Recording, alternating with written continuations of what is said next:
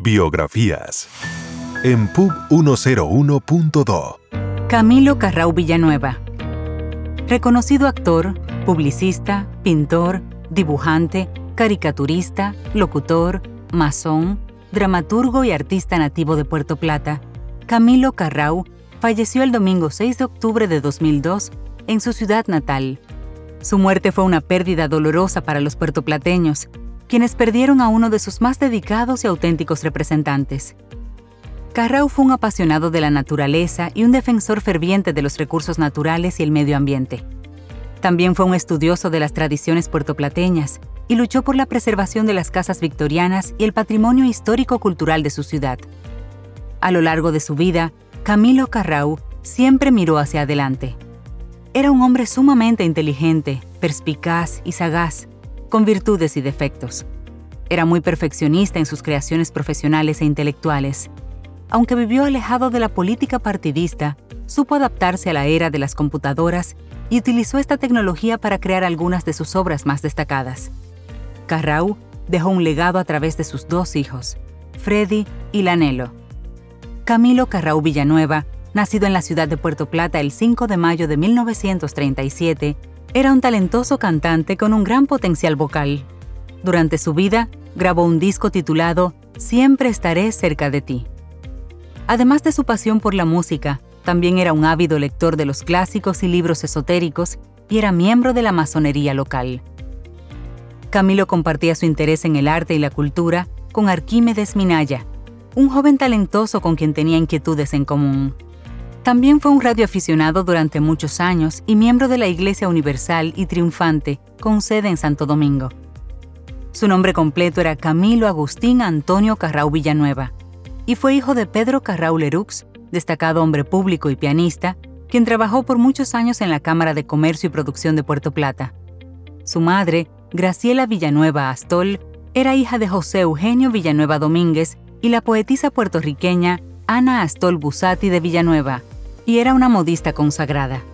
Camilo tuvo dos hermanos, José Antonio, quien es un destacado médico y dirige la clínica Carrau en Invert, y Pedro, quien lamentablemente ha fallecido. Además de ser un artista multifacético, Camilo también fue un miembro destacado de su comunidad y dejó un legado duradero en Puerto Plata y más allá. Fue un hombre muy talentoso e inteligente, que desde joven demostró habilidades para las artes plásticas y la música. Cursó sus estudios primarios e intermedios en la Escuela Antera Mota de Puerto Plata y posteriormente asistió a la Escuela de Pintura Rafael Arseno Tavares, donde se formó junto a una gran cantidad de pintores puertoplateños. Continuó sus estudios en el Liceo Secundario Emilio Prudhomme de Puerto Plata, graduándose de bachiller en Filosofía y Letras en 1957. Durante su vida, fue miembro de la masonería puertoplateña y de la Iglesia Universal y Triunfante con sede en Santo Domingo.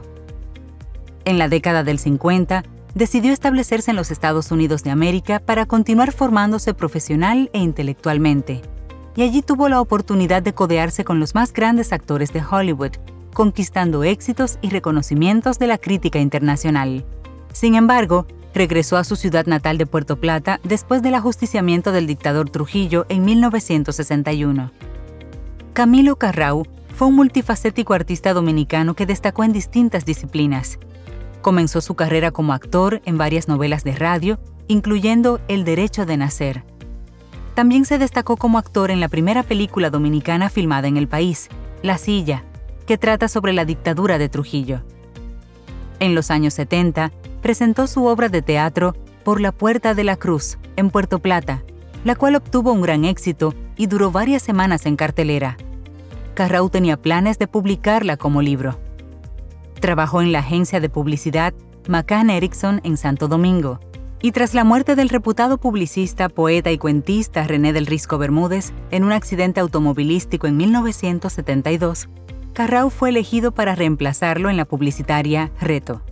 Con sus ideas geniales y creaciones, revolucionó el mundo publicitario dominicano, logrando varios éxitos publicitarios.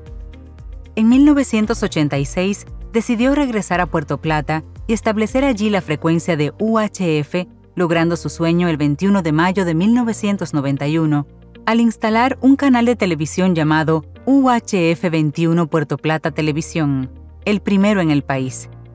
Posteriormente, vendió el canal. Carrau también se destacó en las artes plásticas y rescató el acervo cultural de las casas victorianas de Puerto Plata. Su figura aparece destacada en varios libros y obras de historia y cultura de Puerto Plata. Dejó inédito un libro de poesías y la obra de teatro Por la Puerta de la Cruz. También realizó varios retratos a lápiz. Era un hombre sencillo y jovial que vivía aislado de los círculos sociales, pero siempre estuvo en primera línea en las luchas del pueblo de Puerto Plata por la defensa de su patrimonio histórico-cultural. En los últimos años de su vida, dirigió la campaña publicitaria del candidato reformista Joaquín Balaguer para la candidatura a la presidencia de la República. Mantuvo amistad con el periodista y escritor puertoplateño Carlos Acevedo, así como con Dionisio Martínez, Colón, Héctor Cordero y Boni Castellanos Ruano. Carrau era vegetariano y un teórico en la cocina criolla dominicana. Su ama de llaves, la señora Evangelista Siríaco, Mami, lo acompañó y atendió durante 16 años. Biografías en pub101.do